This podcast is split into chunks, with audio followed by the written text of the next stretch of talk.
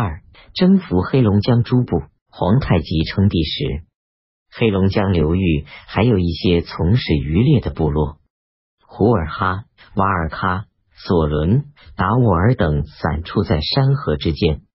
一六三四年，经其里江畔的达斡尔人巴尔达奇率部归附金国。此后，瓦尔喀部冯家屯人基斯哈、巴克达等相继投附，授予贾喇章京。一六三五年，皇太极派副都统霸其兰领兵往征黑龙江地方，招抚各部落，说：“此地人民语因与我国同。”携之而来，皆可以为我用。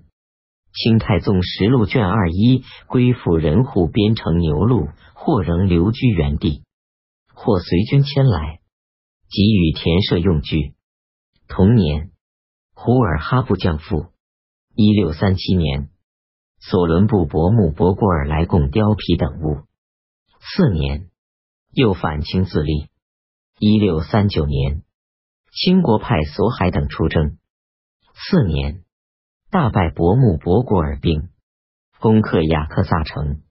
一六四一年，又派希特库等出兵追击伯木博果尔，在齐洛台赤塔附近被擒。清军索海等俘获索伦人口男子二七五一人，女子三九八九人，编入八旗，称为新满洲。赏给衣服、布匹。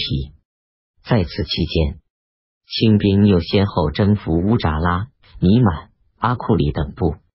原来被称为东海女真的部落，均归于清国统治。《清太宗实录》记载，清军征服诸部，俘虏人口共计二万四千八百四十四人，绝大部分与降人一样，作为新满洲编入牛录。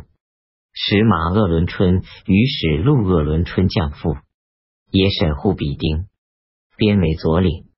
清朝文献通考于第三漠北蒙古的臣赴皇太极征服漠南蒙古，建号称帝后，随即派遣使臣去漠北喀尔喀蒙古的三大汉处议和。一六三六年十一月，车臣汗派遣魏征喇嘛等六人。从者一百五十六人到盛京，叩见皇太极，呈上奏书，进贡马匹弓箭。一六三八年，土谢图汗、车臣汗、扎萨克图汗均遣使来清朝贡，并规定此后每年进贡白马八匹、白驼一只，称为九白之贡。漠北蒙古、外蒙古三汉由此成为清国的藩部，清国不再有后顾之忧，得以全力进攻明朝。